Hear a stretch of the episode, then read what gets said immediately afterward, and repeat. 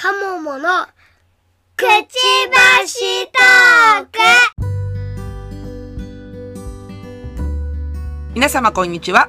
こんばんは。うつづとかもものくちばしトーク第127回です。この番組は私うつらんと鴨の橋が、ワーママ視点での時事ネタやライフハックについてお話しする番組です。いやー、今週もお疲れ様でした。した。なんかちょっと都合が合わなくて一週、二週、二週ほどああ空きましたけどね。はい。はいはいはいはい。いたしました。私、その間にですね、あのーあれ、U、USJ の話してないよね？USJ、あ、い行ったのは、はい、お聞きしてますが、あーいその、行ったところの話したかなぐらいの感じで、多分そうですね。空いてたよぐらいの。すごいな、空いてるっていうのがね、羨ましい。空いてた。うん。空いてた。あれ私らはいつ、いつぶりにこれ録画、録音してんだ、これところで。あー、そっか。行ったよは話したんだけど、うん。私、この間の28日何しとったんだろう、日。確か USJ に行っそて、れがその前の週だよね。その前の週、USJ の次の週、28は多分、釣りに行ってた。釣り？あ、そうそうそう、釣りに行ってたわ。そうそうそうそう。とかね、もうなんかね、記憶の彼方なんだけど、多分疲れてきた。いや、そうなんやね。だから、そうそう。なんで、なんでその、ね、なんつうの、あの、そう、その週はもうヘロヘロだったんだよ。そうそう。で、あの、先週はね、ちょっと都合が悪くってっていう感じで。うん。いやーでもね、2週間の間ちょっといろいろありすぎてね、いろいろありすぎてね、もうあ まあ、鴨の橋家は今インフル真っ最中なんでね。はい、インフル祭りでございま。ますさかこの時期にインフルになるとはね。はい、あの、ねやっぱり熱があると、インフルとコロナと両方検査になるんですよ。え、あ、そうなの？えどうするって言われたから、うんどっちもするって言われて、うん、一応念のためどっちもします。あ、ちなみにインフルは鼻でしょ、花。で、何？あの、どっちも、どっちも一回でよかったよな。あ、じゃあ何？あの、あれか、1回で採取して両方検査みたいな。そうそうそうそうそう。あれ、医療費無料じゃないよね？おそちらは。えっとね、400円。あ、よまあ400ならいいか。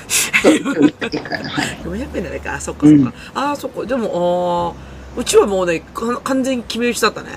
うんうんあっていうのも、まあ、さあの、コロナに2回なってるからね。うん。うんうんうん。次来るのインフルしかないでしょ、みたいな感じで、インチフルしか。コロナがね、まだ一回もなってないからさ、あり得ると思う。ああ、確かにそうだよね。うん。いや、今、だからそう、終わってから、終わっあの、ほら、あれなんだっけ？忘れちゃった。あの、なんだっけ？な 貿易がほら終わったじゃないですか。あの、貿易対策というか。はいはいはいあの、もう、もうコロナいいんじゃね的なやつ？うんうん終わった後になる人結構いるからね。うん。だって周りがマスクしてないんだもん。それはなるわな。なるわな。なるなる。う。うんん。で、その検査もしたけど、そうじゃなくてインフルだったってことね。そうです。いやー、この時期インフルって本当効かないよね。なんだろうと思うよね。ね、真夏にも、あもうすぐ夏ですね。ねえ、本当だよね。うん。やっぱあれかな、もう免疫とかもない、ないんだよね、きっと。どうなんやろ。もう、きっとね、何、何にでもかかるんだと思う。だよね。だってあんだけさ、うん手をきれいにしててさ、うん。ほんでマスクしとって、ほら、あの、呼吸に、呼吸でさ、うん受け入れるこう、菌も少ないわけでしょ？そうそうそう。ほら、この2年でがっつり免疫落ちるよね、きっと。あああ。赤ちゃんとかね、かわいそうだったよね。あ。まあまあまあ、そうだよね。うん。ああ、そうか。まあ、一旦じゃあ、あの、そうですね。あの、この冬はかからないんじゃないですか、逆に。逆にね、逆に やっちゃってるからね。やっちゃってるからね。予防接種いんのかな？いや、いらん、いらんやろ。ねえしてたんでしょ？今年も。してない。えして、してないの？してなかった。あ、あれか。じゃあ、あの、もう受験終わったし、いっか、みたいな。うん。あー、うん。もう、もう大丈夫でしょうぐらいの。あー、なるほどね。うんじゃあ、。それもあったのかな？そうだね。予防接種してなかったから、まあ、かかってもしゃあないと。そうだよね。なんかコロナワクチンとさ、なんかあの、インフルエンザを一緒に打つみたいな、ね、うん。なんかありうんましたよね、ワクチン。ありましたね。ねなんで一緒にするとかと思ったけど、もう全然打つ気なくって、一個もう2回以降全然やってないですけどね。ってもうかかってるもんね。でもかかってればもういいやろと思って。私もでも3回で4回目打たなくてもいいんじゃないと思って、うん。3回で終わりました。そうだよね。今打てるんだっけ？わかんない、もう。打てるのかな？でもほら、うんあの、また、またリスクはあるわけでしょ、うん、あの、なんか、呼吸器がやばい人とかさ、うんうんいるわけじゃん。うん。なんか予防し、できるんだよね、きっとね。ね特効薬できてるわけじゃないし、た単純にほら、うんあの、症状軽いかなみたいな感じで。ねうん。ちょっと薄まったかなじゃないけど。うん。そうそうそう。まあ、経済が回ってくるからいいんじゃないですか？うん、うん。本当に。うん。いや、それこそあの、ね、USJ じゃないけどさ、うん。うん。あんだけ人来るんだからさ、まあ、空いてたとはいえね。うん。うん。で海外からあんだけお客さん来るんだったらさ、うん。もうええやんってなるやん。もう、もうだって私、駅で毎日なんかこう、でっかいキャリーバッグ持ってさ、海外の人たちが、USJ はどっちの電車だろうと思いながら見てるんだろうなと。いやいや、そうだと思うよ。USJ もそうだし、いや、うんだってほら、あの、なんだっけ、名前忘れた。えっ、と、ほら、あの、カップヌードルミュージアムも外人だらけだったよ。はい。はいはいもう、前張いいり、そう、みんな外人だったよ。うん。ねえ。そうやってあれはいい。あれいいよ。あれはで海外からもバカ受けだと思うよ。うん。うん。ぜ絶対ほら持ち帰ってもうみ自慢するに決まってるよねそう。そう。あの、透明のバッグもいいでしょ。あれいい。なんかよくわかんないけど空気入れさせられるやつね。なんか簡単なのにいい感じのあのバッグすごいよね。うん、そうそうそう。あれいい、あれいい。ううんん。なんかだんだん穴開けててすぐプシューってなってる ついてないやつめと思って。うん。ね、面白い。ね。まあまあ、そう。でね、あのーそんな、なんか旅行三昧みたいな我が家ですけど、ちょっとまあ、ちょっと、あのー悲しい事件がありまして、えーえー今週ちょっと我が家のあの、猫が亡くなりましてね。はいでいや、ちょっと、あのーまあ、話そうかどうかと思ったんだけど、まあ、ちょっと私もツイッターでうじうじしとったもんで、あの、まだうじうじはしてるんだけど、うんいや、あのね、怖いね。びっくりした。本当に。あのーうちほら、実はあまり願掛けじゃなくて、ち家がね。あ、はいはい。で、父親がたまたま意外になったんだよ。はいえっとね、5年ぐらい前かな。うん。うん、で、まあ、意外になった理由なんて分かっててさ、父親の、あの、不摂生というか、ヘビースモーカーだったんで。うん。で、なんかね、あのヘビースモーカーなんだけど、チキン野郎だからさ、うん。あの、ちょっと肺に影が見えます、みたいなことを、ちらっと言われた、あの10年ぐらい前かな。うん。からもうタバコピタッとやめたんですよ。うん。だけどほら、結局、それ、なんちゅうの、蓄積しとるじゃん、なんか悪いことって。うん。で、だから結局さ、その、肺がんに、肺がんじゃなくて、あの、胃がんになってたんだけど、あの、なんちゅうの、喫煙者って胃がんも多いからさ、あ、そうなんだ。そうそうそう、あの、なんちゅうの、この、なんちゅうの、この口の中の、あと、うんほら、いわゆる食道あるじゃん。うん。あっちの方にも結局入っちゃうんだって。はあで、だから、そう、ヘビースモーカーは、うんあの、多分ね、あの、肺がんと同じぐらい胃がんになりやすいうんのね。うんで、なんか、うちほら、願掛けじゃないからさ、っていうことで、なんかこう、うん父親、父親が癌になったのが結構みんなショックだったんだよね。うん。よで、こいつ死ぬんかしらんと思ったんだけど、いや、死なずにまだ生きてるんですけどね。かったよかった。そう。で、だからね、人間はね、症状が言えるんですよ。うんあと、検査もできるの。うん。なんだけどね、動物はね、無理ゲーだよ、あれは。はあれは。い。そうでしょうね。そう、もう無理ゲーで、なんかちょっとね、やっぱほら、あの、一応ほら死んじゃったから、うんあの、一応いろいろ振り返るわけじゃん。あれ、どの時がポイントだったのかな、つってこういろいろ考えるわけ。うんなんかこう、ほら、早かったらうまくいったのかもしれないとかって、やっぱ人間後悔するじゃん、やっぱり。まあね。そうそうそうそう。で、だから、いろいろ振り返るとさ、まうんあ、あの、なんかちょっとね、あの、うちの猫のね、その経緯的には、うんあの、去年の11月ぐらいに、うん。なんかね、あの、左足をね、こう、なんていうのかな、地面につけないっていう状態が続いたんですよ。はい。なんかこう、片足ぴょこっと上げて、なんかうんうん、招き猫みたいなのになってて、はい。で、なんかこう、ぴょこって上げてたから、あれ、なんか変だなと思って、一応もうその時にはお医者さん連れてってるんですよ。うん。だから私はね、割と勘が良かったの。うん。だってやっぱほら、あの、毎日見とるから、うん、なんかちょっといつもと様子が違うっていうのは分かってたのね。うん。で、なんかその、なんつうのかな。んあの、もしかしたらうちほら6匹猫いるから、まあ周りの猫さんにいじめられたのかなとかさ、結構うんいろいろ思うんだけど、うん。お医者さんはね、あー痛そうだね、腫れてるね、みたいな感じではい。言ってたわけ。で、結局それがパンパンに腫れてきてさ、こう、うんあの、ここ、だから3月とかぐらいになったら出血とかしだしてさ、うん。で、なんかもう、見るに耐え、耐え、耐えられないみたいなこう大きさになって、で、もう一回医者に行ったら、今度は炎症かなっていうわけですよ。う。うんん。で、だから、あのー症状多分そんなに見たことないんだよね。結構やっぱ珍しかったから、あの、後から検査して分かったんだけど、うん。なんか急激にこう腫れるとかさ、うんなんか急激に症状がおかしくなるみたいなのは、なんかこう、動物界でもそんな、ガンとは思わなかったらしいんですよ。なんかはい。炎症だと思ったらしい。うん。で、で、でなんかそれで、なんかその、抗生物質とか飲んだんだけど、全然治らんくって、うんで、やっぱどうにも変だからっていうので、まあ結局その、あの、前足じゃんね、私が最初見つけたのが。うんで、だからそこで断脚しないかんって言われたの、先生に。もう、うんいよいよこれをなんか幹部を取り除こうと思ったら、足を切除しないといけないと言われた。うん。ね。で、でもそう、断脚って結構やっぱりさ、人間、人間のことで置き換えたら、やっぱりさ、どえらい体力いるし、うん。で、ほら、QOL っていうの？クオリティオブライフうんが爆下がりするから、うんだいぶ私も躊躇するじゃん。うんで、。その時になんかね、後ろ足がなんかちょっと調子が悪くって、なんかこう、うんビッコ引いてたんだよね、猫がね。うんだからひ、前左前足と左後ろ足がビッコ引いてたの。うん。で、あれ？って思って先生ちょっと後ろの足もちょっとなんか変だし、これ怪我かどうかもわからんもんで、つって、その時にレントゲン取ったら、後ろ足はもう完全に、なんちゅうのかな、ほら、あの、骨が溶けてたの。はあでしょ？本当にね。ねで、だから、あの、いや、私のね、一番の反省事項はね、もう後悔してもしゃあないんだけど、検査をね、早くしろって言えなかったのよ、自分が。うん。いや、結局ほら、やっぱ専門家の言うことってやっぱ聞くじゃん、どうしても。構。聞きます聞くでしょ？うん。だから、これは炎症かもしれないとか、うんなんか、あのーこれは何かもしれないとかって先生に言われたら、そうかなとかって一応思い込んでさ、怪我かもしれないって言われたら、ああ、怪我だったのかなって思うわけじゃん。うんもうだけど結局、その、なんちゅうの、一回レントゲンしてみましょうかっていう言葉を引き出すのが遅すぎて、で、レントゲンしたらもう、なんか先生も青ざめるくらいの症状だったから、ほんで結局岐阜大学の動物病院、一番この辺の専門医に行くじゃん。うん。で、そこで癌確定で、いやもう絶対癌ですみたいな。で、その時に、その検査の時に、あのほら、もっと精密検査っていうのは、あの、いわゆるなんだっけ、ほら、あの、筒の中に入るやつ、何やったっけ？はい。えっと、CT か MRI か。あ、あ C- CT かな？そうそうそうそうそう。CT をやったら、結局もう肺中にこう転移しちゃってたから、で、それを見た瞬間にさ、もう先生もさ、何も私に言えないわけ。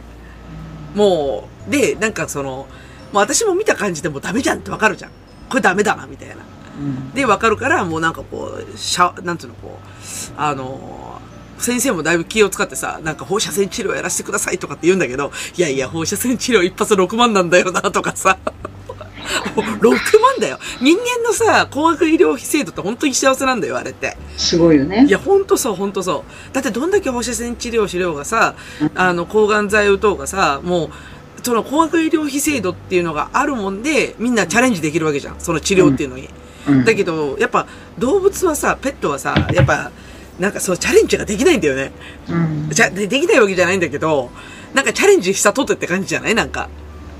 なんかあの、で、あのね、国民皆保険ってやっぱりすごいんだよね。そうそう、あのね、そう、日本だけだよ、あれでもね。そうそうそうそうそう。あの言ったら、まあ、高額療養費はどうしてもね、あの健康保険組合によって差はあるけど、それでもさ、最大額決まってるんだから、そうそうそうそう。全然違うよ。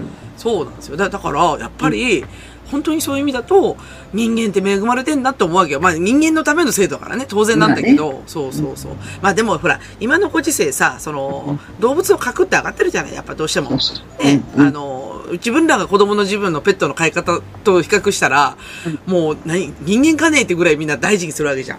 うん。ねねで、だから、それ考えると、やっぱりその動物に対する、うんな、なんたるかみたいな、ほら、やっぱその、結局いざという時に、うん。全然なんか、行政ないんだよね。行政が働くわけじゃない。人間のための制度じゃないからさ。そう、だから、だからあの、法律的にもうん動物ってい、あの、物扱いね扱いだからね。そうそうそうそう。そうなんですよ。よよくあるよね。あの、なんだっけ、離婚調停をするとどっちのど、いあの、犬お犬様になるのかみたいなのが。なんかね、だから人がね、あの、ちょっと怪我させたとかあっても、うん物だからみたいな感じであーそうそうそうそう大した額にならないっていそうなんだよね。そうそうそう。うそう。でもね、やっぱ飼ってる本人から見たら家族だから、うんもう全然思い入れは違うから、あの気持ちと、なんつうの、現、なんつうのかな、治療とかさ、そういう現実的なことのギャップってやっぱ大きいんだよね。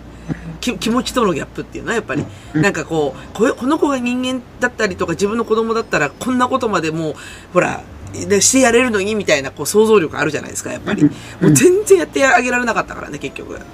ねえ。うん。でも、そんなことでさ、なんかこう、もう全身に回っとったもんで、その時に先生が言ったのが、余命3ヶ月ですって言ったわけですよ。はい。その時にね。で、余命は信じちゃいけないっていう記事だけを読んでたの。うん私は。だから、うんあんなもん目安でしかないし、うん結局長くても短くても批判されるから、嫁を言う先生ってのは良くないみたいなことを書いてあった記事を読んだのね。はいまあ、それは言い過ぎだろうと思ったけど、しっかり、あ、嫁言われたわ、と思って。うんで、そこは、ああ、そうか、3ヶ月か、と思って、で、自分の中で思ったことは、3ヶ月って言ったら夏なんですよ。だから、はい夏休みでしょ？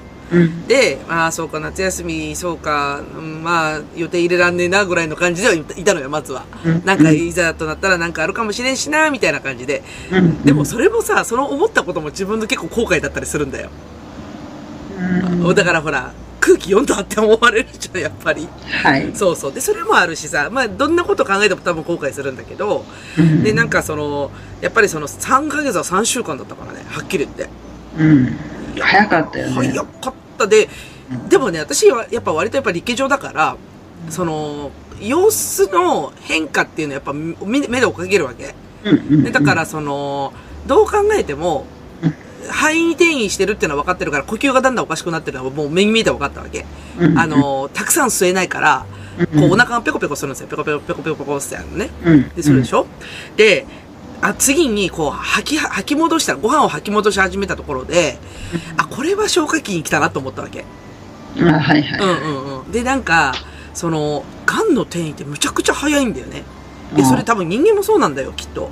はい。だから、なんつうの、人間は気がついたら何か処置できるから、あの、食い止めたりとか、あと切除して、ほら、なくしたりとかできるんだけど、とりあえず、あ、そうか、何にもしないでおいたらこんなに早いんだと思ったわけ。うん。だからもう薬もあげないし、まあ痛み止めだけだったんだよ。本当に痛いのだけなんとかしてやらなかと思ったから。で、なんかその、何にも処置しなかったらこんなスピードで進むんだと思うのを目の当たりにしてきたのよ。うん。うん。待って、日一日とね、こう、症状がね、おかしくなってくるわけよ。うわうん。だってご飯を、あの、カルカンのさ、パウチあるじゃんね。あの、い1個80円とか90円ぐらいするパウチを、に2食食べてたのに、その次の日からもうダメなんだ。食べれないの。固形物が食べられなくなっちゃう。うん。で、私、こそう、ちあの、その、なんちゅうの、カルカンだったらたくさん食べるだろうと思ってさ、すごい大量にストックしちゃったわけ。うん、で、三一応ほら、最初3ヶ月で聞いてるわけじゃん。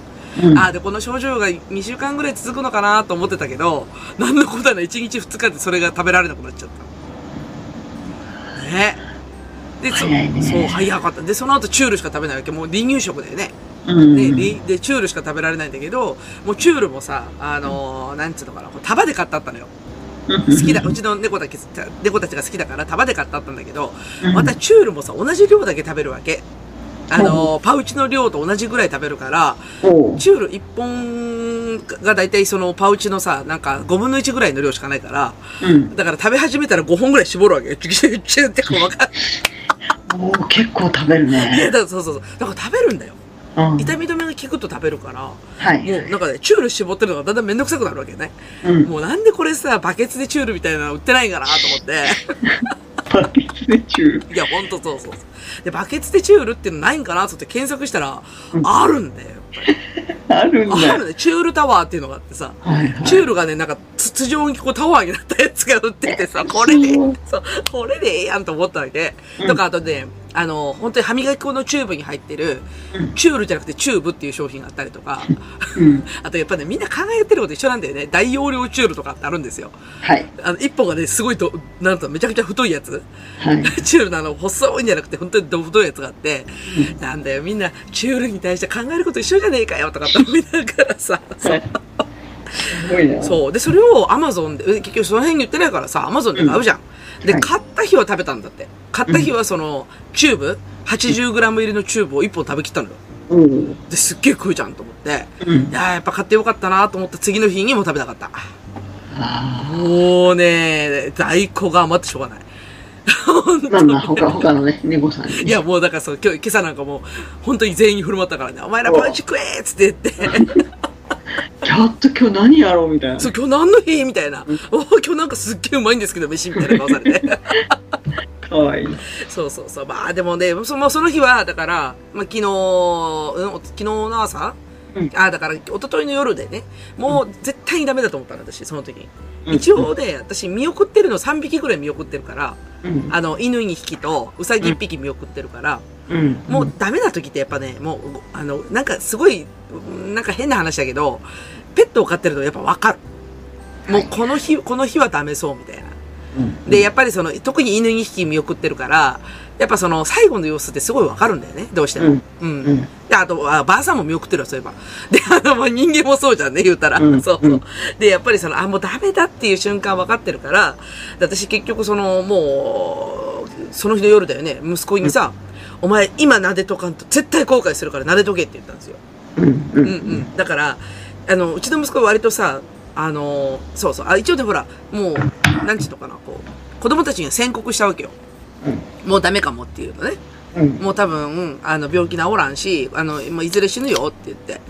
で、その時に、娘の反応は、なんもう、感受性豊かだから泣くんだよね、やっぱり。うんあ、もうなんで、なんで死んじゃうのっていう感じでね。で、息子はやっぱね、あれね、私の教育のせいなのかどうかわかんないけど、え、そんなのまた生き返ればいいじゃんって言うんですよ。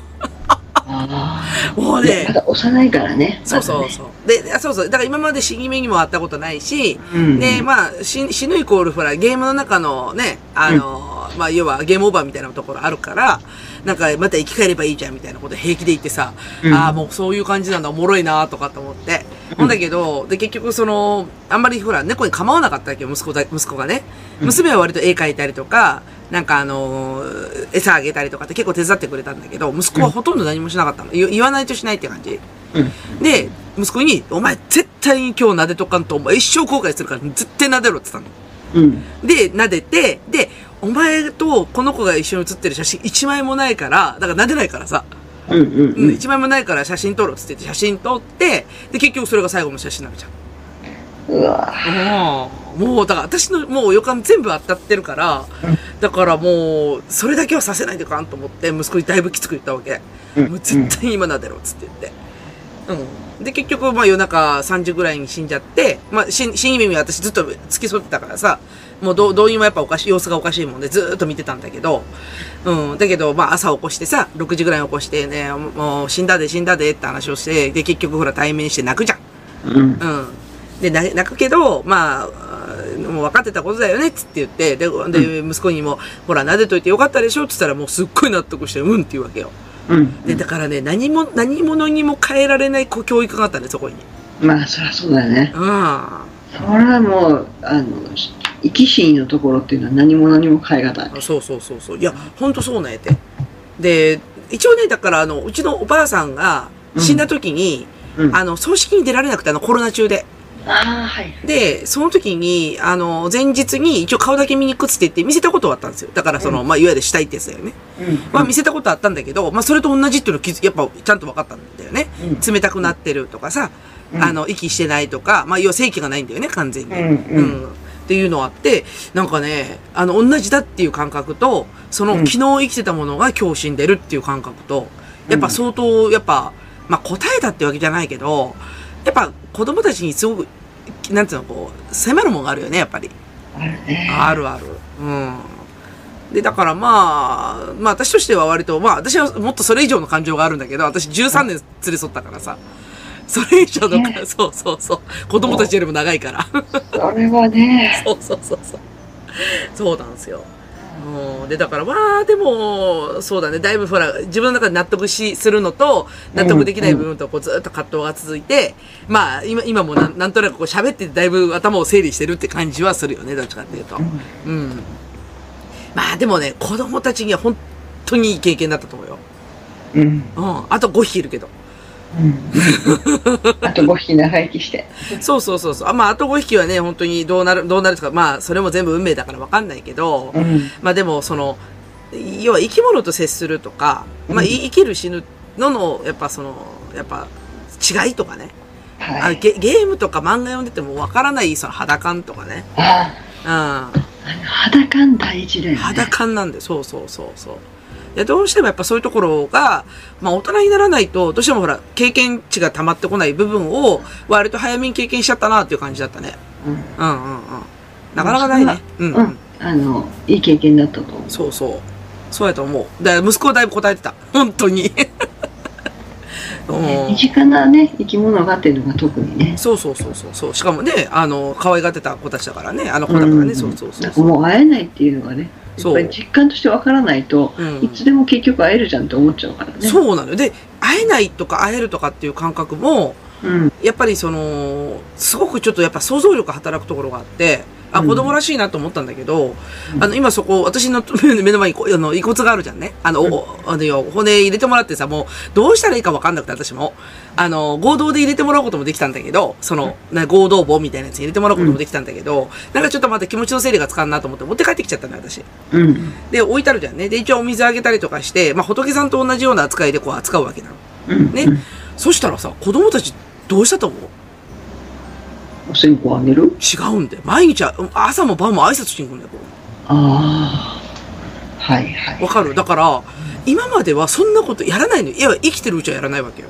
ああ、はいはいはい。だけど、やっぱ亡くなったっていうことに対しての、うん。やっぱ多少なりともやっぱそのなんかがあるんだよね、子供たちに。うん。うん。そう。で、それで、挨拶しに行くの。あと、だぶっちゃけてるとお前ら生きてるうちにやっときやったって私は思うんだけど。生きてるうちはね、明日があると思うから、そう。そうなのよ。明日がなかったことを初めて知ったんだろうね。そうそうそう、そうなんだよ。で、だからなんかね、私、私の部屋に置いてあるんだけど、もうなんかうざいぐらい入ってきてさ、ただい、うんただいまとかさ、声かけたりとかさ、うん。お前ら今までただいまなんて言ったことねえだろとかって思いながらさ。いい経験だった。いや、ほんとほんとそうそうそう。まあだから、まあ私のね、やっぱその、ちょっとその、なんていうの、心の、やっぱその、傷みたいなところは、まあ時間がやっぱ癒すもんだと思ってるし、今までもそうだったからさ、もう今は仕方ないよねっていうところあるんだけど、その、今までその、飼ってた犬もそうだし、ウサギもそうだったんだけど、やっぱり時間が解決するところあるからさ、うん。で、だからそれ、それは子供たちもそういう経験則を、これから身につけるんじゃなかろうかと。うん。思いますんで。はい。うんまあ、ごめんなさい。あの、すっげえ暗い話だけど。あの、私的には、あの、そうだね。やっぱ衝撃的だからね、この事件はね。本当にね。うん。なので皆様ね。うん。ちゃんと見送ってあげて、うん。多分ね、そうちゃんも、うん、幸せだったと思いや、ほんまそうやねんって。う。うん。ね。っていうのだと、癌は怖いってことでね。がね、いや怖いよね。本当ね、自分が癌になったら多分このペースなんだろうなと思ったよ、本当に。うんうんうん。うん。と思ったんで。ち父親が脳梗塞だったからね。ああ、それも急に来るね、でも。そうそう。でもね、実は脳梗塞で倒れる前に気づいて。お、すごい。そう。あの、一緒にゴルフ行ってた人がたまたま医者で、うん。で、あの、あんたろれつが回ってないよと。あこの病院にもう今日帰り行った方がいいって言われて。喋れないんだね。そうだって本人は気づいてなくて。で、その病院に行ったら、うんもう、もう、あの、倒れる直前だったからっていうので、ギリギリセーフ。もうきそれでさ、気がついてあげられた人もすごいよね。うん。な、なんとなくの、やっぱその経験則というか、うん。異常さを感じたんだよね、きっとね。うんうんすごいね。うんただまあ、いろいろあって、そこからまたね、うんうん。その亡くなる直前にやっぱり、こう、に病院に行った時にさ、うんやっぱりね、すごい苦しそうだったのよ。ねあ息も絶え絶えじゃないけど、はい酸酸素つけてるのに酸素が入らないみたいで、あ。はいはいはいはい。何回も目見開いたりとかしてたから、うんうんうん。あれはちょっと辛かったね。いや、まあね、そうだね、しそう、し死に目っていうかさ、なんかこう、もう、ダメな時ってね、うん。あ、だから、うちのばあちゃんが言ってたのよ。あの、うちのばあちゃんが言ったのは、死ぬ時は安らかじゃないって言ったの。うん、安らかには死ねない。死ねないって言って、人間は安らかに死ねないって言ってて、まあ人間だけじゃなかったけどね、うんうんうん結局、あの、死ぬ時が一番苦しいって言ってたんですよ。いやうん、そうだ、そうだと思。いうだから、そう、だから猫も、その、ウルザンがさ、うん。なんかこう、痛みから解放されてよかったっていうのはさ、うんそう、本当そう思った。そう思うよね。うん、うん、そう、安らかには死ねないのよ。うん。いや、安らかになるから、その遺体が、なんていうの、こう、なんていうのかな。うん安らかなんだよ、顔がね。うん。そうなんだよ。だうちのばあさんにめっちゃ言われた、それ。人間は死ぬ時が一番辛いって聞いてるっつって、誰から聞いたんやとかって思いながら。すごい、それ、真理だと思う。いや、ほんとほんとそうそうそう。うんそうなんですよ。うん。まあ、あんまりちょっと生々しい描写は避けるけど、うんまあ、あの、経験したことある人はわかると思う。その死に目っていうのはどんな感じだとかっていうのはね。うんうちはもう犬2匹、うさぎ1匹がその通りだったから、もう全く同じ死に方だったもん。うん、うんうんそう。で、最後やっぱ解放されるしね、やっぱね。うん。うん。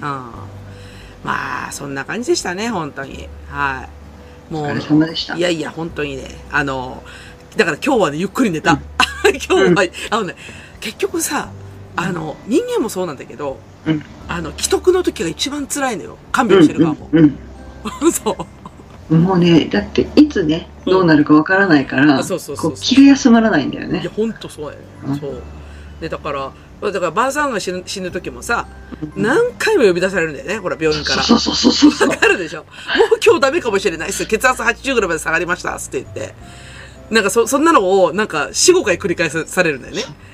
私だって3回ぐらい鹿児島に帰ったもん。いや、そうそう。そうそうそう、そうなるじゃん。そうなるでしょ、うんいや、遠かったからかわいそうだよね、それね。そう、だから2回ぐらい断ったけど、うんもう母親がやっぱりもうちょっとね、あの、もう、もう、もう死ぬかもっていうのでうん呼び出すからさ。そうだよね。うん。そうそうそう。で、やっぱそう、そういう風になるじゃん。私、た私はね、たまたまばあさんが死んだ時は、あのー里帰り出産してたの、私は。あはいはいはい。だから、上の子が生まれて2ヶ月で死んじゃったんだけど、ずっと家におったじゃんね、私。うんうん、で、家におる間に、ばあちゃんと犬一匹見とったんですよ、私。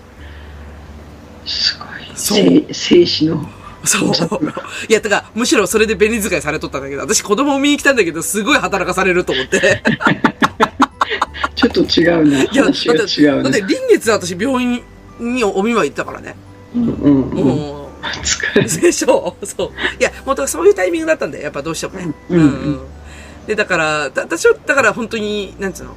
あの、週、週2回呼び出されても全然へっちゃらで言ってたけどね。うんううんん。だけど、あの、うちの母親も、うちの母親は割と気が休まらなかったみたいで、うんやっぱハラハラして、やっぱ電話一本鳴るだけでビクってするし、うん。うん、そんな感じだよね、やっぱね。ね、そうなる。そうなる、そうなる。うん。やっぱで、だから今日はゆっくり寝てたよ、本当に。もう、ずっと夜中どうなるかわからん、どうなるかわからんと思ってるのは本当睡眠妨害だったよね、完全にね。本当に寝れなかったけど。うんうん。ねえ、まあなんでね、あのーまあ人間、人間もね、自分もどうなるかね、わからんから、ね、こう悔いなく生きたいよね。そうだね。はい。それは言える。ですよね。なので、あの、悔いない、悔いないように、えっ、と、徹底的に活動してやろうという今日はそういう話をちょっと今からしていこうかなと。はい。こっからあの、怒涛のあの、ダークタイムでございます。あ、まだまだダークタイム。まだ。というわけで、じゃあ、えっ、と、本編いきますね。はい。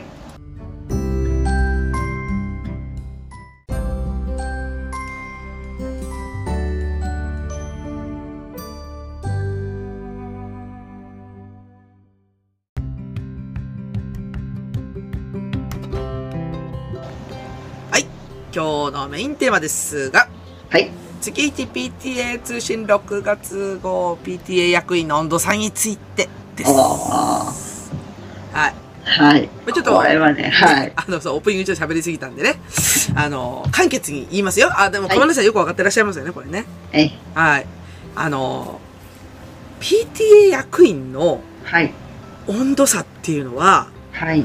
一番邪魔な気がしてきた。おっしゃる通りです。マジかあのね、これはねー、うん。私はちょっと対策が見つけられなかったな。あれ、やっぱそ、そういうもんですか、先生。はい。それがもう完全に、あの、ウーランは、ある意味立場を持ってるから、はいはい。そのレイヤーだからこそ、う指示していいと思うんですよね。ほう。多少の。ほうほう。あの、トップダウンでいかないともうどうにもならない。まあ、トップじゃないんだけどね。まあまあまあ。会長おるんだけどね。まあまあまあ。あの、で、非協力的でしょ？うーんとね、まあ、ちょ、ちょっと、ちょっと、もう少しあの、なんていうの、はい解像度を上げて話をすると、はいはいえっと、うちの学校は2年役員なんですよね。はい。2年、役員決まったら2年役員やらないといけない。はい。だよね。で、とその2年がこうオーバーラップして、うん要は2年目の人と1年目の人っていう感じで入れていきますと。で、6人ずつなんですよ。はい。6人ずつね。で、当然2年目役員の人は、会長が1人、副会長が2人みたいな。で、あと会計と、みたいなうん。感じで、もうなんなんとなくこう、いい役職についてる。はい。で、1年目役員は、まあ、これから覚えるような、なんかもう、まあ、半ばどうでもいい役についてるというか、あの、まあそういう役がついて、あの、1年目はまあ、とりあえず勉強しなさいっていうスタイルなんだよね。うん。うん。で、えっ、と、2年目の、ちょっと私、詳細は聞いてないんだけど、うん2年目の役員さんは全員、くじ引きっぽいんですよ。んくじ引き。全員くじ引き？そうそう、だから立候補者いない。あ、ほ本部じゃなくて、あの、平野役員さんね。あ、ていうか、いや、ぜ、あの、要はあの、2年目の役員6人いるじゃんね。はいはい。会長含めて。はい。で、全員、その、くじ引きなの。ああ、はいはい。うん。だから別に、やりたくて、うん。立候補してるわけじゃなさそう。はい。で、自分たちの世代は2人立候補者がいる。うん。私含めてもう一人いて、で、ちょっとこの間たまたまそのもう一人立候補した人は、ちょっとあのなんか、なんだったかな、溶連菌だったかな、なんだったかな、ちょっと忘れたけど、まあ病気で来れなくって。うんで、まあ欠席してたんだけど、うんあのーまあそういう夫人なわけよね。はい。1年目と2年目とね。う。うんん。で、あのー何で、その、なんちゅうの、温度差が分かったかっていう、私は気づかされたっていう感じなんだけど、うん。あのー役員選出の議論を5月からしてるわけよ。5月もそんな話したと思うんだけど、うん。要は役員、次の役員を選出しなくちゃいけませんっていう時に、まあ、その前前回の議題っていうのは、男女いるんですかって話だったと思う。だ男女の比較いるんですかっていううん。話。で、そこで校長先生と私がバトルになったじゃんね。うん。あの、そもそもの業務内容がわかんないのに男も女もないだろうって話うん。をして、で、それ、そういうなんか話し合い、話し合いとか私は議論をしたつもりだったんだけど、うんあ、ちなみにそれ一切反映されてないんですよ。え？あってことは会長は男性のまま？あ、っていうか、その、次の選出するメンツは、男性2人、女性4人っていう構成は変わんない。はい。はい。私、そんなところ別に、うんあだから、いるいらんの前に、あの、うんし仕事の内容ちゃんとはっきりしようぜって言いたかっただけなんだけどね。うん。ううん。ん。で、だから、あのーなんか、け結構その場所ではうやむやになって、あ、もう全部議論終わりましたから、これでいいですよね。これ印刷して出しちゃいますよ、みたいなあれ？雰囲気だったんですよ。ナボコートライアンと思って、私的には。うん。うん。あの、どっちかというとタイポが治ってただけあの、誤字脱字はい。が治ってただけで、何にも変わってない。文章的に。うん。ああと思って。何のために話し合ったんだ？そうそうそうそう。で、そうなんですよ。で、だから、あとその、役員選出をするっていうことに対して、その、役員選出をお願いっていうビラがあってさ、うん。で、そのビラに対して、あの、目的っていう欄があって、うんで、やっぱり自分たちほら、会社員だからさ、あの、資料を作るときに目的とか手段とかってしっかり分けて書くじゃん。うん。そ、そこは、なんつうの？ある意味慣れてるというか、わ、わかるよね、河村さんはこう、会社員人生長いから。これを、この施策をする目的から当然書けますよねあ。そうそうそう。だってゴールを示さないとね。そうそうそう。で、ゴールじゃん、目的って。うんうんだけど、そこに書いてある目的っていうのは、地域の意見を広く反映させるために、ローテーションでメンバーを集めますって書いてあった。それ手段やん。手段だよね。そう。でも、し日本語は正しい、うん、あの、非常に綺麗な手段ですね。綺麗な手段だったでしょいや、それ手段や目的ちゃうやんと思って。うん、うん。これ、会社やったらむちゃくちゃ怒られるぞ、うちの室長にと思いながらさ。大丈夫って言われる。いや、本当に、本当にそう。うんなんかあの、新入社員に対して指導するような内容だよね、本当に。うん。あ、うん目的と手段間違ってるよ、ここはね、つって言ってこうね、偉そうに私たちを指導するじゃないですか。うんもうそういうことやね。ほんで、結局それを、あの、だからもう、なんつうの、教頭先生含めて役員が、あ、もうこれでいいっすよね、いいっすよね、いいっすよね、みたいな感じだったから、うんで、私どうやってこれ、言い、言った方がいいのかなって一応ちょっと考えたんだけど、うん。あ、すいません、ちょっと聞きたいんですけど、つって。うん。この文面って、昔からこの文面なんですか？って聞いたのね。うん。まあ、要は、去年がこれだからこれ使ってるっていうスタイル？はい。だとしたら、うん。これって見直す時に見直さないといけないんじゃないですかっていう言い方になるじゃん、私。そうですね。で、私一応ほら、教頭先生は学校の先生じゃん。はい。で、何が専門家はわからんけど、うんここに書いてある目的って目的じゃないですよね。国語的におかしいですよねって言ってたんですよ。正論来たよ。正論来ちゃったよ。で、一応そうですねって言ったんだよ、先生。はい。はい。教頭先生は、そこそうじゃないよねとは言えないはずなんだって私が正しい指摘をしてるからさ。うん。もう目的じゃなくてこれは手段ですよね。つってうん。で、そうですねって言うんだけど、おいちゃんこれ変えた方がいいんじゃないですかっていう内容を言ったときに、その2年目役員の人が、変えるんだったら来年からにしてくださいって言ったんですよ。あえ、なんでですかって言うじゃん、こっちも。うん。うん。こっちは立候補で入ってて、今年からやる気があるって言ってるのに、なんで変えないといけないと思ったことを変えようとしないんですかって言って。うん。って言ったら、ちょっと論点やっぱすり替えてきて、まあ、ここはね、やっぱあのー、なんちゅうのかな、議論慣れしてないところなんだよね。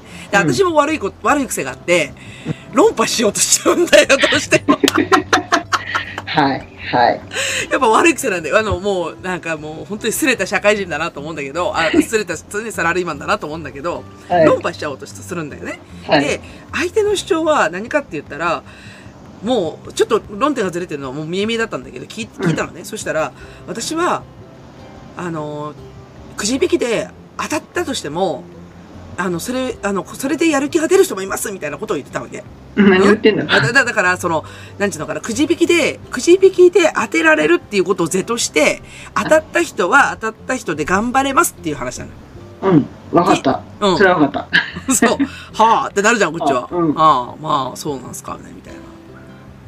うん、で、私はだから、あなたの主張はしてることは、正しいとは思えませんって言うわけよ。だから、私がずっと主張してるのは、やる気のある役員を入れないとダメなんじゃないですかってずっと言ってたわけよね。はい。はいうん、それに対して、私に対してはそう思いませんって言って、なんかさもただ、確からしいことを言うわけよ。ね、はい正しそうなこと言うわけよ。いや、もう全然論点ずれてるからね、と思いながら。うんうんうんうんいや、そもそもやる気のない人をくじ引きで当てるっていうスタイルがおかしいでしょって、普通に考えたらおかしいでしょって思うわけじゃん。うんうん。で、なんでくじ引きなんだよって思うわけじゃん、こっちは。その前にその目的じゃないものがあるのがもういい気持ちが悪いのが。やめてあげて、もう私そこはもう、もう、もう、私こう、その教頭先生にさ、ここ的におかしいよね、うんって言わせたのがまず一つエビデンスだから、もうそこ絶対直すと思ってるんだけど、うん。もうそこは腹落ちしたんで、腹落ちつかその、もう納得しさせたんだけど、その次に言われた、それがむちゃくちゃ腹が立ったわけ、私的に。もうね、そのね、うなんだろう、私は正しい、まあまあまあ、どどっちも正しいっていう話をしてるけども、おかしいよっていうことに、うん。ちょっと気づこうかっていうとこですね、向こうは。うんもうなんか、その後ちょっと、あの、論破で追い詰めてやろうかぐらいの気持ちだったんだけど、教頭先生に止められたんで、それ以上何も言わなかったんですけど、あの、いあの、そ、そもそもやっぱくじ引きで決まったことに対しての、な、なんつったらいいのかな。いわゆるほら、あの、よ、よくあるほら、あの、日本の風土でさ、うんみんなやってるから、あの、なんていうかな。えみんなしてる苦労だからみんな苦労すればいいじゃないっていうスタイル、スタイルだよね。うんうんあ、わ、わかる。なんか表現的にちょっとあれだけど、ほら、自治、自治会とかさ、あるじゃん。あの、子供会とかもそうなんだけど、みんな役員になりたがらないんだから、役員に当たっちゃったとしても、なんか、頑張れるでしょみたいな。私もやったし、みたいな、そういう主張あるじゃん。はい。うん、私も役員やったことあるから、役員大変だけど頑張ってね、みたいな感じじゃん。うん。うん。いや、その、まず、あの、役員になりたくないっていうところが間違ってるんだようん。っていう話なんだ、私的にはね。あの、私はそこの主張をしてたの、ずっと。はい。うんうんうん。役員になりたくないよっていうことが間違ってるっていう主張をしてるのに、嫌な役員をやるっていうことに対してのこう、なんつうの、美徳感というかね、はい。なんかこう、頑張ってる私みたいな。うん。それ。その考え、あごめんなさい。あの、つい特別な。いやいやいや、ちょっと、毒吐いて、今日はね、私に毒を浴びせる日で、ちょっとお願い。来て、来て。どこ入っていい？いいよいいよあの、嫌な役員っていう、その決めつけが結局役員を嫌なものにしてるんじゃないんですかっていうのもう、それよ。ほんとそれ。い嫌な役員って誰が言った？のあなたが言ったんでしょっていう。や、ほんとそれよ。うんうん。いややろうと思えばね生き生きがいじゃないけどやりがいのある役員っていうのは作れるんじゃないですかっていや、ほんとそう。なんで嫌な仕事にしちゃったの？って思っちゃうけどそうだから嫌な仕事を楽しんでやれるっていうことがおかしいんだって。うんうん。そこがもう、ずれてるんだよね。うんそんなの、だから来年も結局、いや、だから、その、その人の、すごい、あの、シチュエーション、想定シチュエーションとしては、うんもうじゃあまた、いや、あの、役員選出で、うんくじ、くじ引きやりますと。誰も立候補者いなかったんで。うんで、葬式みたいになってますと。で、くじ引きしたら、あの、当たりましたっつって。うん。なんて声かけるの？それ。ご愁傷様しかないよね。ないでしょ？そんなのをさ、楽しんでやれるかって話なんだよ。うん。本当に。私だって私もそのくじ引きをのやつやったことあるやったことというかそのくじ引きをさせる係やったことあるけど、うん。ひどかったからね。そうなるよね。そのお家の結局お母さんが来なくてうん。そこのお家におばあちゃんが住んでるって言うんでおばあちゃん呼び出したんだよあ、呼び出したんだ、一応。そう、呼び出して、しかも、あのいや、あの、あの子働いてるからわからないって言ってるおばあちゃんに、うん。じゃあ、でも決まってるんでって言ってやらせるんだよ。うん。だからおばあちゃんわからないけどくじ引きに参加するという。地獄絵図。絶対そのおばあちゃん、あれだよね。家でしばかれとるよね。そう。なんでこんな家庭不和までね、引き起こすようなことしてんだろうっていうい。や、ほんとそうよ、ほんとそう。そうそうそう。いや、で、そんなにやる気がないんだったら、じゃあもう役員を全部 PTA を取っ払うような動きしようよっていう話じゃん。うん。そうなのよ。だだからその、今、役員をやれてる人、だから、うんくじ引きで当たった人が、うん役員をやれてるモチベーションって、うん前の人が頑張ってたからっていう、それだけのモチベーションなんだって。うん。そう、そう、そういうことでしょだって。うん。前の人も、いや、くじ引きだけど、頑張ってやっとったもんで、自分も頑張らなきゃっていうモチベーションだけでやってるじゃん。そんなもん楽しいわけないんだって。そそのモチベーションがまず持てないから。いや、で、でも、ほら、うんあの、いわゆる日本人的感覚でそうじゃん。ねみんな苦労してるから、うん自分も苦労しなきゃいかんみたいな。うん。ああ、でも、ああ、うん、なんか思い出してきたぞ。お思い出してきた。はい、どうぞ。はいいや、あの、PK じゃないんだけど、うんううんち妹が、妹の方が先に子供を産んでるんですよ。はいはい。妹は二人とも布おむつで育てたんですよ。お、すごいね。すっごいプレッシャーがかかって、うん。母親からこう、あの子は布おむつで育てたよって言われた時の、うん。私もやらなくちゃいけないのかっていう、プレッシャーが。わかる。あん、あの、あの子もやったんだから、あんたもやりなみたいなやつでしょ？そう。で、一人目頑張ったんですよ。はでももう二人目無理で、無理だよ。もうもうあの、顔面神経麻痺までなるぐらい頑張ったんで、もう私には無理だと。無理だよ。なんで紙おむつに堂々としました。素晴らしい。で、ちょっとね、あの、チクッと嫌味も言われたりしながら、いや、もうこの苦労が美徳の発想をなんとか変えてほしい。ああ、かまらさんいいことか。そう、苦労が美徳はおかしいんだって。おかしい。そう。もう、ね、あの顔面神経麻痺までななるまでやうんって、うんい何これ全然美徳でも何でもねえじゃないかっていう。や、ほんとそうよ。うん。追い追い詰めないで。うん 結局、そうなんだよね。あのー、登校拒否と一緒なんだよね。あのー、なんで頑張って学校行かないといけないのっていう理論と一緒なんだよね。ううん。で、子供は守るから最近学校行かなくてもいいよとは表向きは言うけどさ。うん。でも、頑張らない子っていうレッテルを貼られちゃうわけよ。があのー、要は一定の損位はね。うん。だけど別に頑張る必要ないんだから行かなくていいんだって。うん。うん。だけど、やっぱそういう感覚じゃん。やっぱりどうしても、例えば皆勤賞をなくしたとかで最近言うけどさ、うん。皆勤賞が美徳になっちゃうから、ね皆勤賞ね。ね私一度も取ったことないな。いや、私も病弱だったんで割と取ってないんですけど。ねだから私も学校の話ってすげえとは思ってたけど、うん。私もやろうとは思ったことないな。いや、ほんとそうそう。でもうん、皆勤賞っていうのがあったでしょ？あったあった。うん。あ、れだもんだって、出席日数最後さ、担任の先生言われて、あ、い今のうちの子だよ。先生に言われて、で、そうそう、インフルエンザで一日休んじゃったからさ、ね、うん なんか同じ期じゃないけど、うんねうん今年の、あの、年度末ね、休んじゃったから、あの日がなければ完璧だったんですけどねって言われたからね。あ、はあ、そうはか。やっぱりそれが美徳なんだ。だと思うよ、やっぱり。うん。出席日数完璧だあ、出席が皆勤賞だったんだけど、そのインフル1回でダメでしたねっていうことを指摘されて、はあって感じじゃん。そんな楽しい授業だらけなんだ。すいません。いや、結局そういうところを指摘しがちなんだよ。あの、うんそのうん、要は頑張りを認めるというか、頑張ってることが素晴らしいみたいなことを言うからさ。ね、学校がそういう教育じゃん。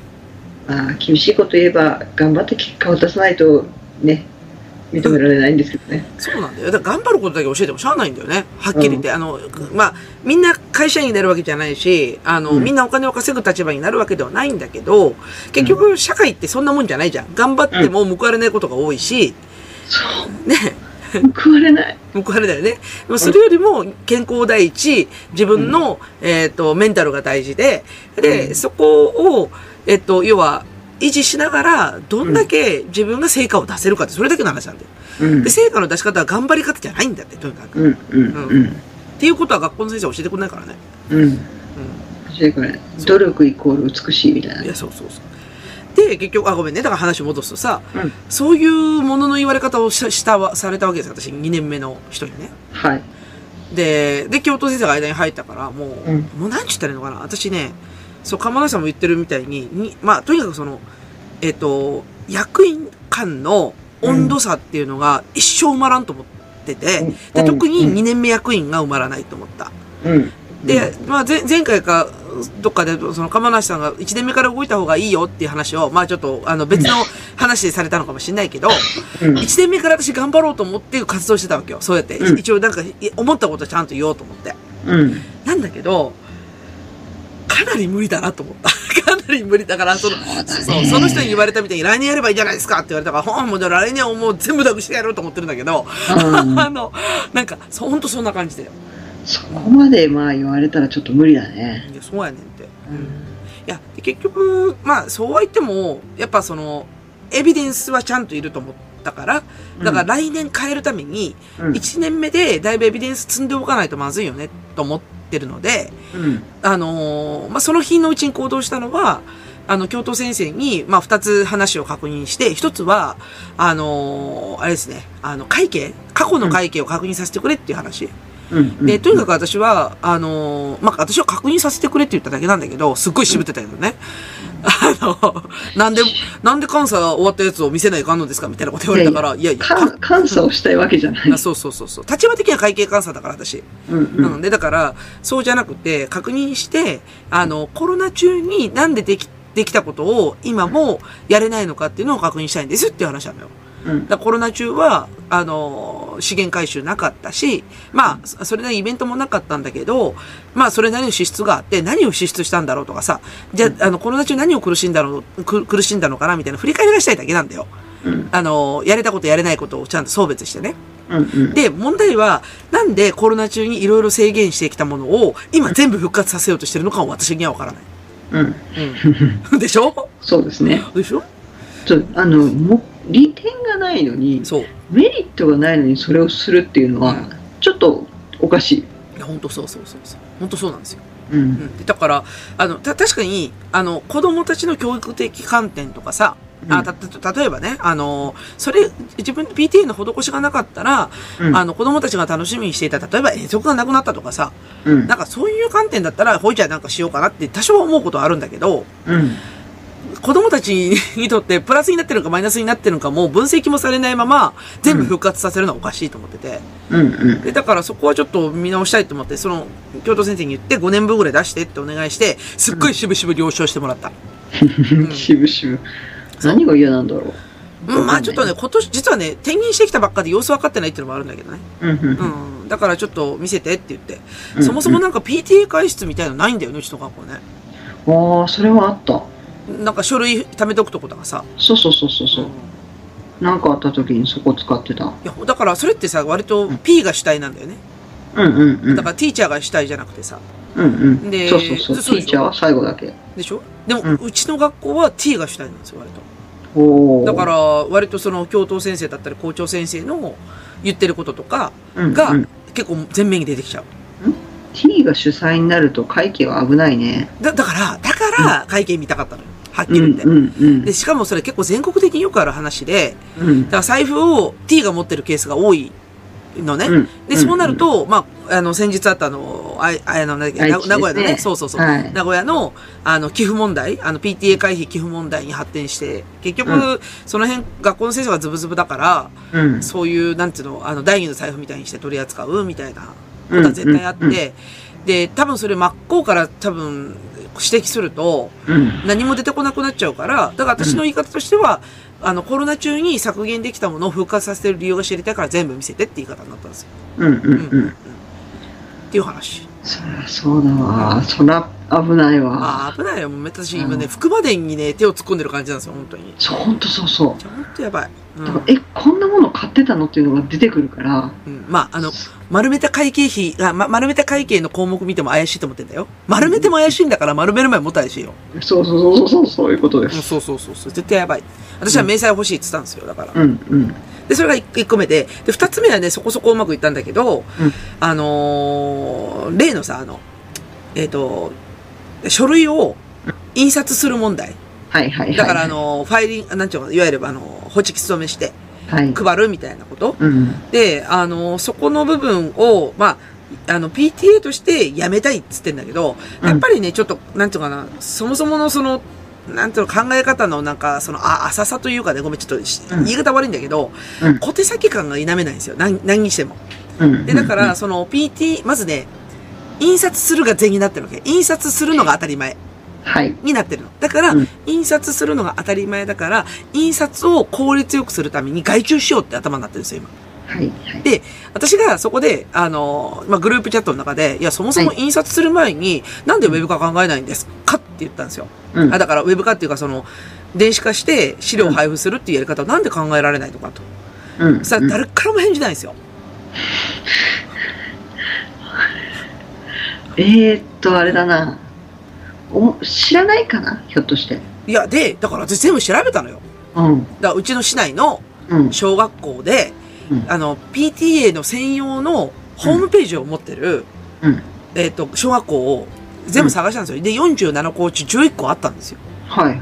で、その11校は全部、あの、要はその小学校の使ってる、あの、CMS、あの、まあ、うんワードプレスとか、あの、うんいわゆるそのブログシステムみたいなのを使ってホームページを運用してるんですけど、うん。同じ CMS の中で PTA の部屋とか PTA の、ね、お知らせとかさ、そういう欄を設けてるところを全部探したら、市内で47校中11校あったんですよ。はい。で、私全部調べて、で、やっぱ、その、ホームページの作りとか見てると、うん。その、リテラシーの高さがわかるんですよ。学校の中の。はいはいはい。すごい差が出るよね。もうむちゃくちゃ差があって、うんやっぱ、すちゃんとやってる学校っていうのはすごい更新頻度も多いし、うん。掲載するべきものって全部掲載されてるし、うんで、あとあの、なんていうのかな、連絡事項とかさ、必要な書類とか全部上げてあるんですよ。あこれはリテラシー高い人裏にいるなと思って。うんうん。で、うちの小学校はまあ、それでも真ん中ぐらいの成績なんだよ。ダメなとこほんとダメなんで。うんうん。で、その、要は PTA の部屋みたいなのをホームページの中で設けてる学校が11個あったから、私そのエビデンスを使って、その教頭先生に、あの、いや、こんだけの学校が PTA の専用の場所を作ってるんだから、自分たちやらないことないですよね。うん。で、ここに、あの、掲示物、あの、要はその配布物を掲示して、で、あの、保護者には、例えばじゃあ、PTA 総会だったら PTA 総会の時に QR コードかなんか読ませてあげればいいんでしょ？って言ったんですよ。うん。で、紙で欲しい人がいるんだったら、数部は、あの、数数十部は用意しとけばいいんじゃないですか？って言ったら、それはね、結構ね、教頭先生響いてくれたんですよ。教頭先生響いてどうなんだって話もあるけど、う。うん。一旦そのシステムを持ってる側は学校なんで、そうです。そう。で、だから学校側に確認するしかないなと思って。うんう。うんただ結構先生乗ってくれて、なんか学校側も学校側で結構課題があったらしくてさ、その、PTA 関連もそうなんだけど、うんあの、外国語問題っていうのがあって。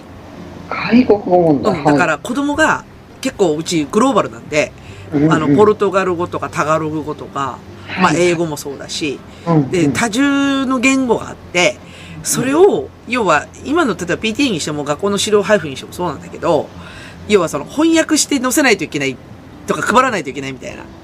うん、なんかそこでなんか、あの、なんちゅうのかな、そういうホームページを使って、なんか翻訳させるとか、なんかそういうことができないかなみたいなことを先生がちょっとなんか想像力の中で思ったみたいで、うんそこちょっと意気投合して、ああ、じゃあ調べますみたいな感じになったんだけど、うんエビデンス大事だなと思いました、そういう意味では。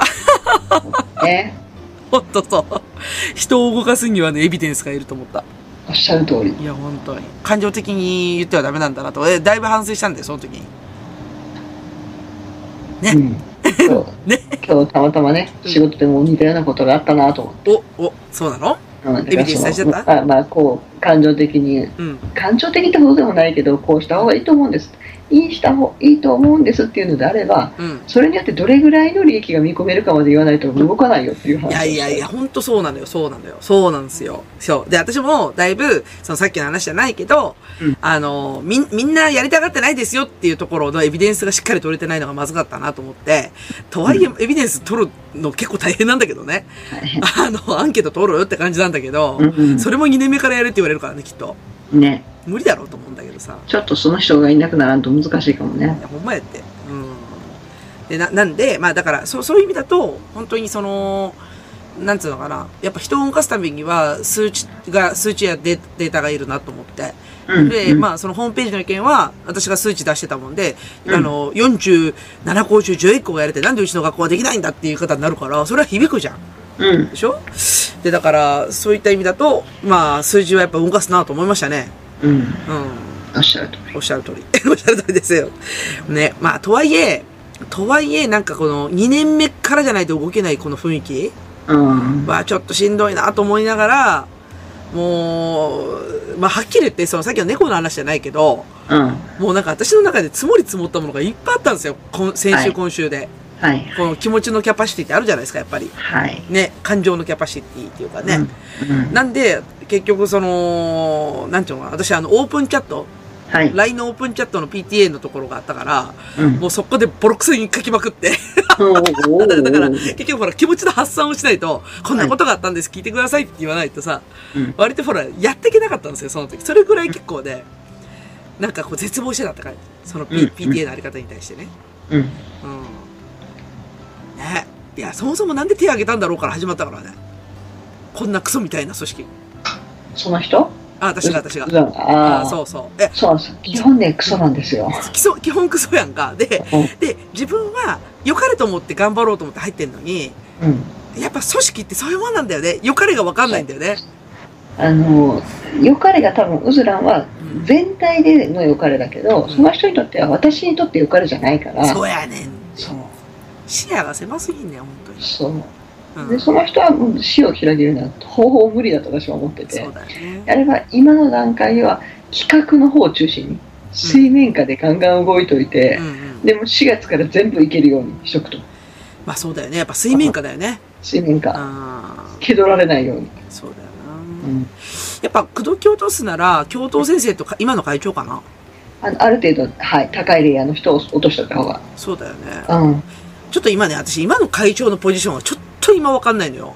うん。うん。なんかね、どっちか、ごめんね、ちょっとあの、私の思ってることなんだけど、うんどっちかっていうと前の会長のうん、なんか意思を継いでて、えっ、と、自分に意思がないタイプうん。うんうんうん。だから去年こういうふうに決めたんで、こうやりますっていうタイプうん。で、だから自分の意思で何かを決定するとかっていうのはあんまりなくて、うん。たただなんかちょっとあ、なんていうのかな、今までなかったことを、あのー降りかかってくると、すぐ、すぐに教頭先生に相談しますっていうタイプ。うん。まあ、だから、多分これもやらされなんだろうなと思うような会長。うん。だけど権限はあるじゃん。はい。やっぱ、でもそういう人にやっぱ口説き落とすしかないかな。お茶しようぜとか言ってみようかな、一回。そうですね。一回ちょっと相談したいことがあるんですけどっていうのはありだと思そうだな。う。うん。なんか私がバンバン言っててもやっぱそういう組織の多さを収めないといけないかな。ある程度、あの動かせる人は動かした方が楽。ああ、私あ、のじ自分がね、どうしても動動くよりも、他の人を動かした方がスムーズにいくことあるから。うん。なんなんかさ、あの、これは自分の美徳なのかもしれないんだけど、うん。裏でこそこそすんのがあんまり好きじゃなかったんだよ。はい。そうだけど、割と裏でこそこそしてるやついっぱいあるんだよね。うん。世の中。世の中っていうか。根回しっていうのそこはね、うんそうそう、根回しね、あの、ごめん、JTC では大事ですね。ああ、もう、Z、J、C ではないけどさ、JT、うんうん ジャパントラディショナル団体 PTA というね、ジャパントラディショナルな団体にはね。ただ、あんまり PTA で裏で動くっていうのは、本当は得策ではないんでいや、ほん。まそうやって。だだって、そう、総意で決めるっていうのが一応ほら、そうそう気持ちじゃんね。みんなそう思ってるからやりましょうみたいな。そう、でもね、合意形成はね、難しいな。特にあの、団体になってくるじゃない。ああ、そうだね。あの、あんまり視野の狭い人が団体になってこられると、うんこっちのメンタルがやられるからい、やーそうそうそう。逆にね。うん。逆逆になんかその、阻止側に人が多くなっちゃうと困るもんね。そうそうそうそあー確かにそうかもしれない。う。で、それで、あの、一番大事なのは、ウズランが潰れないようにっていうのを考えると、うん。他の人に言わせ言わせてもらえ、いや教頭が言ってくれるなら言わせた方がいい。そうだよね。うん。うん。どうすっかなやっぱり。まあ、まずはやっぱ、あんまり、なんか、あれだね。やっぱ、会長かな、まずは。そうだね。うん会長とね、副会長あたりはね、割と分かってくれそうなんだよ。あの、男の人だから。うん。あの、キーマかン押さえといた方がいい。そうそうそう。なんかね、こう、観察はしてるんだけど、うん。うーん、まあな、キーマンってほど、まあだ、だから結局向こうも2年目1年生だからさ、うん。あ、2年目1年生ってちょっと言い方あれだけど、あの、上に立ってからの初めてだから、ま、まだその、動き方というか、うん。考え方みたいなところまでの共有ができてない感じするんだよね。だから、あんまり一枚岩ではない気がするんだけど、うん。とりあえず会長の言うこと聞いとくか、みたいな感じでいるだけで。うん。っうん。てことは会長落としときゃいいのかなちょっと会長とお茶しに行こうかな。ちょっとね、うん特に視座が狭い人が団体となっているところには、うん。ある程度上の言うことは聞くから。うん、そうだね。うん。そうしよっかなそうしよっかな。なんかいろいろと、とりあえずあの、お、なんていうのかな、こう、お、お、オン、オンを売っといて、違うか、あの、あー何でもやりますよって言って、全部やって、その上でちょっと、あの、あれかな、あの、会長と話してみようかな。うん。そしたらだいぶ印象よか、よかろうと思うもん。私多分今印象最悪だよね、きっとね。毎回喧嘩するやつだから。はいはいはい。だからね、あえてウズランじゃない人に言わせるっていうのが結構いい効果ありそうな気がする。そうだよね。もう、あの、喧嘩させ、けん、喧嘩しない、喧嘩じゃないんだよ、私、議論のつもりなんだけど、うん。なんだけど、うん。議論もしない、意見も言わない、文句は言って人たちがいるからね。ああ、もうそれよ。そう。うで、ここに、あの、通常の理論が通用しないから、ん。うん。だったらこの人たちは何に弱いかを。うん。多分、ウズラには弱くはないんだよ、この人たちは。うん。感情をぶつけられるから。うん。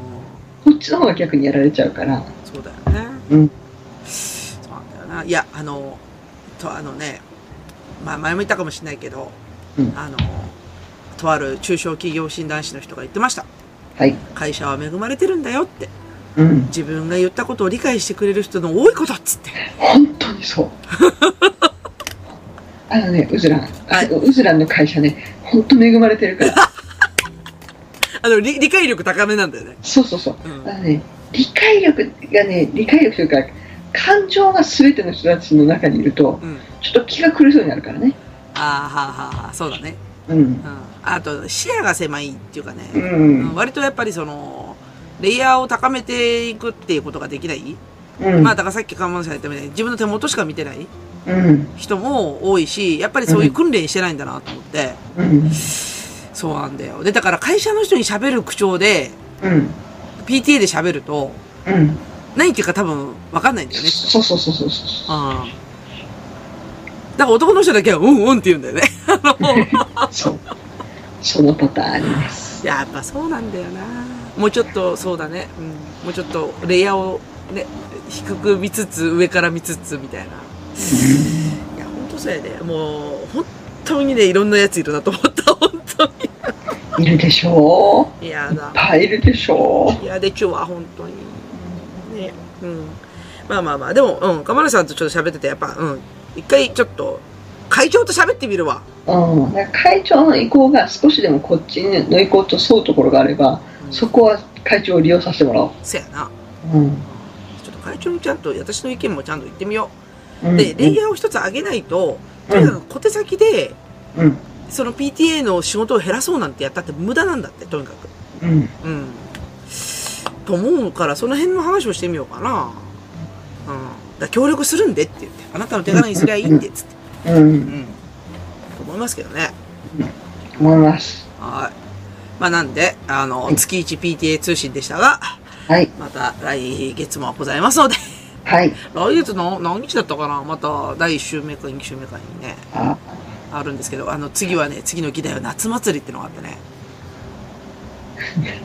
なんだその大変そうな名前は。あちょ、ちょっとね、あのー来、来、来週、来、じゃあ来月用の、うん一。応イントロだけ喋っておくと、はい。えーコロナ明け4年ぶり、夏祭り復活します。はい。で、夏祭りっていうのは、もともと社会ほ、えーなんだっけ、社会？なんだっ福け、祉協議会。福祉協議会？はい。うん、が主催の、えっ、と、地域のイベントなんですが、まあ、それで PTA がね、出し物するんですよ。まあ、言ったら露店をやるんだよね。はい。うん。で、結局その、露店っていうのがなんかね、あの、まあ、子供たちのこう、遊びをこう、やるんだよ。フィッシングみたいなさ、こうなんか釣りみたいな、釣りゲームみたいなのするんだけど、うん。うん。それのオペレーションがね、どうもね、4年前の経験者曰く、あの大変だったらしいっていう。はあ。あだから、ボランティアを募らないといけない、まずね。はいはい。で、ボランティアは、なんか父親の会みたいなのがあるから、そっちも巻き込んでやるから、まあ、ある程度のメンバーは揃うんだけど、うん。なんかね、そこにね、結局、PTA を便利使いしようとする他の団体が入ってくるんですよ。うわそう。ーいるね。そう確かにいる。だからあ、あなたたち PTA なんだから協力しなよみたいな感じで、同じような、例えば NPO みたいな感じ、だからその、ボランティア系の人たちが寄ってくるんですよ。あったあった。子ど子供会であった。ああ、そうそうそうそう、あるよね。うんあるよね。うんうんうん。そう、それ。いや、具体的に言うと、二つあって、一つが、あの、提灯を飾るのを手伝えっていうのが来てるの、一つは。や、やったわ。新しい提灯買ったりもした。ねえ。で、で、なんか、提灯飾るのもいいんだけど、何にも道具の指示とかさ、なくて、うん。どう考えても高さ脚立いるのにさ、うん。何にもなくて、ただ人を出せっていうだけで、何人いるとも書いてないのよ。で、誰が出んのって話だよ。はいはいはい。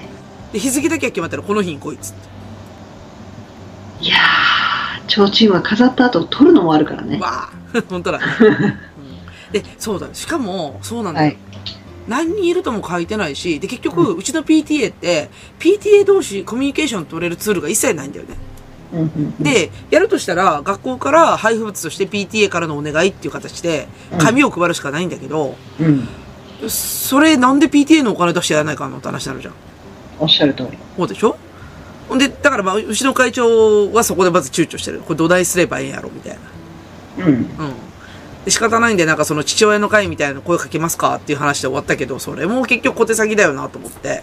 うん。うん。まあいいけど、まあそんな対外的に喧嘩しなくてもいいから、まあ。そうそう。ここはちょっとおとなしくしといた方がいいかもしれない。いや、そうそうそう。結構めんどくさいじゃん。ああいうなんか、ねお大きな大人の団体って結構めんどくさいじゃん。もう、おじいさま方の団体はややこしいからね。ややこしいでしょ？そうそうあれ、。あれ内部でも喧嘩してるからね。そうだよね。あの、いわゆる、あの、しょうもない利権争いでしょ？そう。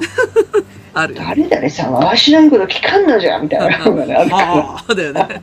ら。わかるわかる。で、そう、そうでしょ？で、あと二つ目がさ、うん。うん。あの、盆踊りの踊り手っていうのがあって。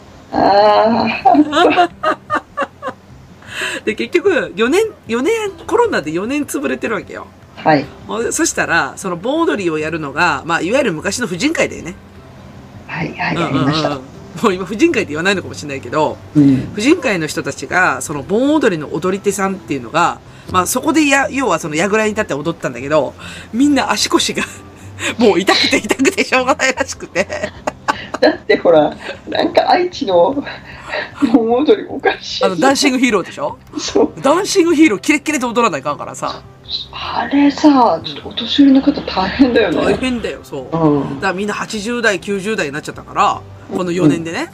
うん。で、足腰もダメで、で、だから、PTA に、あの、若い女性で、あの、ダンス、あの、その、盆踊りの練習に出てきてくれっていう要望が来てて、でそれはさすがにね、会長もちょっとええって思ったらしいんだけど、うんそもそも連絡手段がないんで誘うこともできませんよねっていう話。うん。うん。だよね。で、だから結局、それがさ、結構とばっちりでさ、教頭先生にはめられたんだけど、うん。あの、うずらさん何でもできますよねって言われて、おこういう時だけ何でも使うとかっていう、こいつ本当クズやと思ったんだけど、うん。なんか、盆踊りの一つや二つ踊れるんじゃないですかって言って、あ、ほいじゃあ行けばいいんじゃないですかみたいなこと言われてさ、ひどいすごい雑な使い方。いやいや、ほら、だから私がさ、いろいろこう、願い事してるところもあったからさ、はい。うん、無限にはできないとこあるんだけど、お前ちゃんと言うこと聞けよとこっちは後から思ったけどさ、うん。ちゃんと会計資料出せよと思ったけど、うん。あ盆踊りの一つでさ、会計資料が出てくるんだったらなんぼでも踊りますよ。あ、そっか、まだ出てないの？あ、出てない、出てない、出てない。でだから、まだだよ。はあ。いや、こっちがさ、だから、あの、働いてみせろっていうんだったら、働いてみせるよ。うん。で、働いた結果に、対して答える気があるんだったら私は何ぼでもやるって。働く、だって、体を動かして疲れればみんな認めてくれるんやったらそんな楽なことないじゃん。うん。でしょ？ただ、それ出ないな。え？いや、その、踊っても出ないと思った。本当？だって遅いじゃん、もう。だから、その、何で出ないのかが、うん明確じゃないよね。まあね。監査終わってますだけだよね。そうだね。で、監査終わってて、で、でもこうだから出してください。で、動きがないってことですね。いや、電話してもいいんだけど、電話かメールかすればいいんだけどね。うん、う、うんん、ううんん。出してほしいなと思ったんだけど、いや、次の、次の、その会合の時に話してみようかなと思って、まあ、その時に出てこんかったら、なんでですかっていうのは聞こうかなと思ってるんだけど。そうですね。うん。別に監査じゃないですし、うん。そう。漏れなく私ノートにあげますけどいいですか？みたいな。逆に言うと、うん出せない理由があるなら、明確に教えてくださいっていうところですよねいや、。本当そう、本当そう。うん。私それ、教育委員会に問わせちゃうぞと思いながら。うん。まああの、別別に前の監査が終わってる終わってないじゃなくて、うんその、今後の施策のために聞きたいだけなんですけど、それが難しいってことであればね、そう。ちょっと教育委員会に聞いてみたい話ですねっていうのを言ってもいいんじゃないですかね。そうそう。でもまあ、うそのうちの教育委員会もクズらしいので、あ、クズって言っちゃった。あの、相当やばいらしいので、うんうん。うん。もうその、やばさっぷりをちょっと私は多分肌で感じていくことになるのかなと。そうですね、教育委員会は基本、はい、そんな感じです。私、前住んでたところの教育委員会のうん。ところは、えーそこに行ったお母さんのお子さんは、えーその区外の学校に行かせてましたんで、ほえ教育委員会のお子さん、わざわざ別の学校に行かしてたので、う。はい、自分の地区じゃないところに行かしたいんじゃないですかね。なんか、相当闇だよね。闇ですね。恐ろしい。恐ろしい。恐ろしい。いや、ほんとそんなことばっかり言ってたら、本当にさ、う本当に今学校に通わせてるのも一番不安なんだけどね。うん。本当に。うん。本当そう。そう。早く中学受験でどっか行ってほしいんだけど、うちの子たち。う んまあまあまあ。まあ、PTA とは、PTA は PTA ね。まあまあまあ、PTA はね、私はとりあえずさ、自分の子供たちのことだけを考えてるわけじゃない。うん。うん。みんな困ってるだろうから私は一緒に頑張ろうっつってるだけなんだよ。そうね。PTA ってそういうもんだからね。それを、まあみんなね、どこまでのレイヤーで考えられるかってだけなんでね。そうそうそう、働いて、両親共働きの想定がないから PTA に。そうそうそうそう。古いんだよね。それを、うんそう想定したものに変えていかないともう無理。いや、本当そう。うん。うん。みんな頑張ってるからじゃないんですよ。本当に。みんなって誰？ねうん。あと、いや、それ同じこと私も言われたから。うんあなた、あのーあなたの思ってるみんなって誰ですかって言われたからさ、いや、お前もみんなちゃうやろと思いながらさ。ね。と思いましたけど、まあ、頑張りますよ、これからも。はい。そこそこ。そこそこね。そこそこね。そこそこ。自分の子供の面倒もあるから。そうそう。疲れたらね、もう疲れたら行かないっていう手があるんで、うんううん。ん。もう来年苦労すればいいみんなと思って。私行かな、みたいな。うんうんあ。ちちなみに一人もうね、ずっと来てない人いる。え？本部ですよね？もちろん。やばい。や、だから、前の会長が小手先でそういうこと決めちゃうからダメなんだって。来れる人だけ、来れる人たちだけで、あの、やってくださいみたいな。で、別にそれってさ、すごい綺麗事のように聞こえるじゃん。あ、まあ、綺麗事なんだよ、言ったら。うんあの、みんなで、やれる、あの、やれる人が頑張ってやりましょうね、みたいなうん。感じで、一応綺麗には聞こえるんだけど、うん。それってやらなくてもいいってことも言ってるから、そうだね。やらない人も増えるんだよ。あのこれも明確にやる範囲やらない範囲を決めて、うん削減していったらいいじゃないですか。いやそうやね結局さ、12人しかいないうちの1人区減るんだよ。それは無理よ。えー全然来てないよ、本当に。で40人いるうちの1人が減るのと全然違うからね、意味合いが。そうだよ。そうそうそう。で、その人の意見も何にも反映されないし、まあ意見もないのかもしれないけど、うん。結局、その、やれる人でやりましょうっていうのが裏目に出ちゃってるじゃん。はっきりはい言って。はいはい。でもそういうのさ、結局小手先でやるからそういう結果になっちゃうわけで、うんやっぱ小手先じゃダメで、そもそもの、そのあり方っていうのを見直して、うんどういう人が参画すべきなのかとか、そういうところから考えなきゃいかんのよ、本当は。うんくじで決めたからそうなっちゃうんだよね。っていうのをね、もうね、そこで分かっていただけないから、まあ、ロジカルに喋ってもしょうがないんで、うんあの、し多分ロジカルに喋っても向こうにロジカルな、あの、あれがね、シナプスがないと多分無理なんだよね。頭が繋がらないからね。そうそうそうそうそう。で、だからもうこっちはもうエビデンス重視で、あの、私が言ってるみんなって何なのかとか、うんっ。ていうのはちゃんと示していかないといけないかなっていううふうに思いましん。たけどね。うんうん。はい。はい、頑張ろ頑張れるかな？う。うん。ほどほどにね。そこそこにね、うん頑張っていきたいと思います。はい。はい。というわけで、じゃあエンディングいきますね。はい。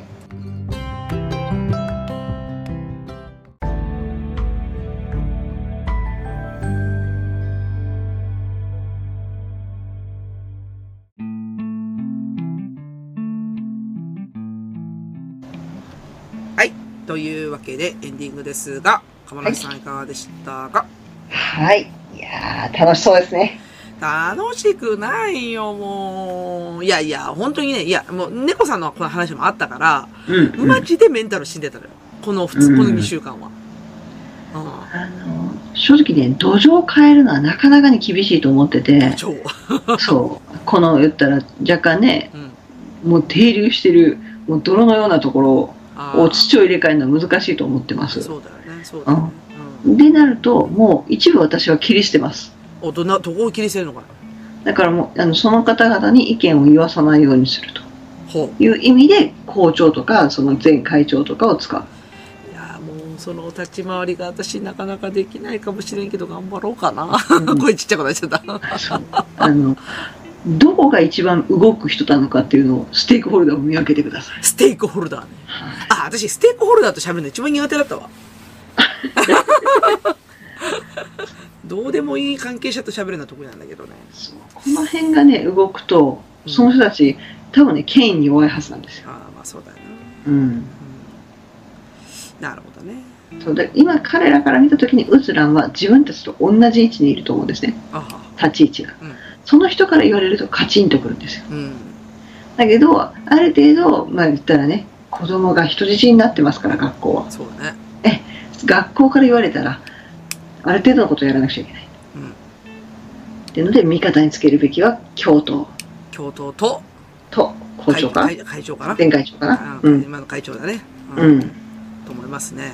はいそうか、私ね、ちょっとね、外堀はちょっと若干埋めようとはしてたんだよ、実は。うん。うんあ、のー外堀っていうかね、結局私、私、なんかその、うまくいった事例っていうのを知りたかったわけよ。うん。うん。あのー改革した人、うん、改革事例みたいな。で、うん。ネットでは割とほら、あの、いろんな事例出てるじゃん？なんか、あの、うん。PTA を辞めたとか、PTCA 作ったとかさ、うん。なんかそういう。事例はあるんだけど、なんか結構ほら、生感がないじゃん。なんか、は、なんていうの？本当にやれんの？みたいな、はい。あるじゃん。で、だから、実はあの、当てが二つあって。うん、一つはね、あの、私の友達が、子供、私私の友達の子供が通ってる学校で、うんで、あの、なんなら、今、うちの今子供たちが通ってる小学校の OB なんだよ。